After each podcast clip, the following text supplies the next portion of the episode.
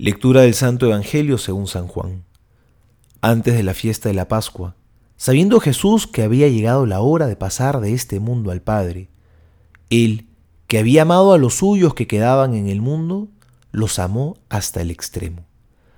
Durante la cena, cuando el demonio ya había inspirado a Judas Iscariote, hijo de Simón, el propósito de entregarlo, sabiendo Jesús que el Padre había puesto todo en sus manos, y que él había venido de Dios y volvía a Dios, se levantó de la mesa, se sacó el manto y tomando una toalla, se la ató a la cintura. Luego echó agua en un recipiente y empezó a lavar los pies a los discípulos y a secárselos con la toalla que tenía en la cintura. Cuando se acercó a Simón Pedro, éste le dijo, ¿Tú, Señor, me vas a lavar los pies a mí? Jesús le respondió, no puedes comprender ahora lo que estoy haciendo, pero después lo comprenderás. No, le dijo Pedro, tú jamás me lavarás los pies a mí. Jesús le respondió, si yo no te lavo, no podrás compartir mi suerte. Entonces, Señor, le dijo Simón Pedro, no solo los pies, sino también las manos y la cabeza. Jesús le dijo, el que se ha bañado no necesita lavarse más que los pies, porque está completamente limpio. Ustedes también están limpios, aunque no todos.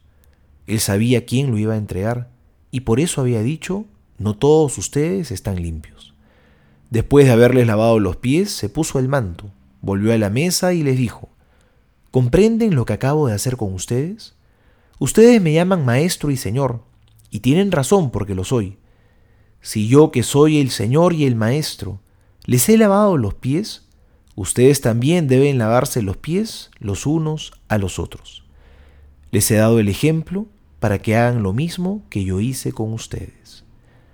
Palabra del Señor, gloria a ti, Señor Jesús. Hoy es jueves santo y la liturgia de hoy nos va a mostrar dos gestos de Jesús realmente extraordinarios.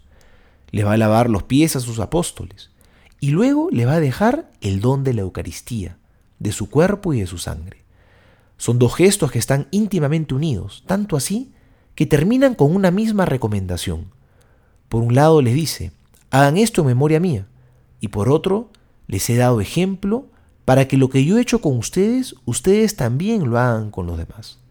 Es decir, Jesús nos está diciendo en los dos casos que sigamos su ejemplo, que hagamos lo que Él hace, que repitamos estos gestos de los cuales Él nos ha dado testimonio.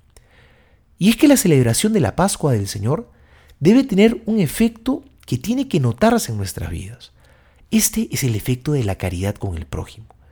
Jesús ha querido darnos ejemplo de caridad, de amor, de entrega a los demás, para que nosotros también vivamos así, para que sigamos sus pasos.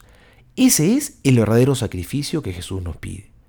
Por eso, la caridad y el amor al prójimo no son algo que están simplemente añadidos a la Eucaristía, son más bien algo que están muy adentro de la Eucaristía. La Eucaristía y el amor al prójimo, que son estos dos gestos de Jesús, están íntimamente unidos. Es por eso que San Pablo reprende a los corintios que se reúnen a celebrar la cena del Señor, pero con divisiones entre ellos. Por eso mismo, Cristo había dicho, si vas a presentar tu ofrenda en el altar y tienes algo contra tu hermano, Anda primero a reconciliarte con Él y luego ya regresarás a presentar tu ofrenda en el altar.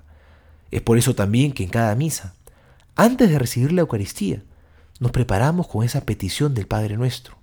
Perdónanos como también nosotros perdonamos a los que nos ofenden.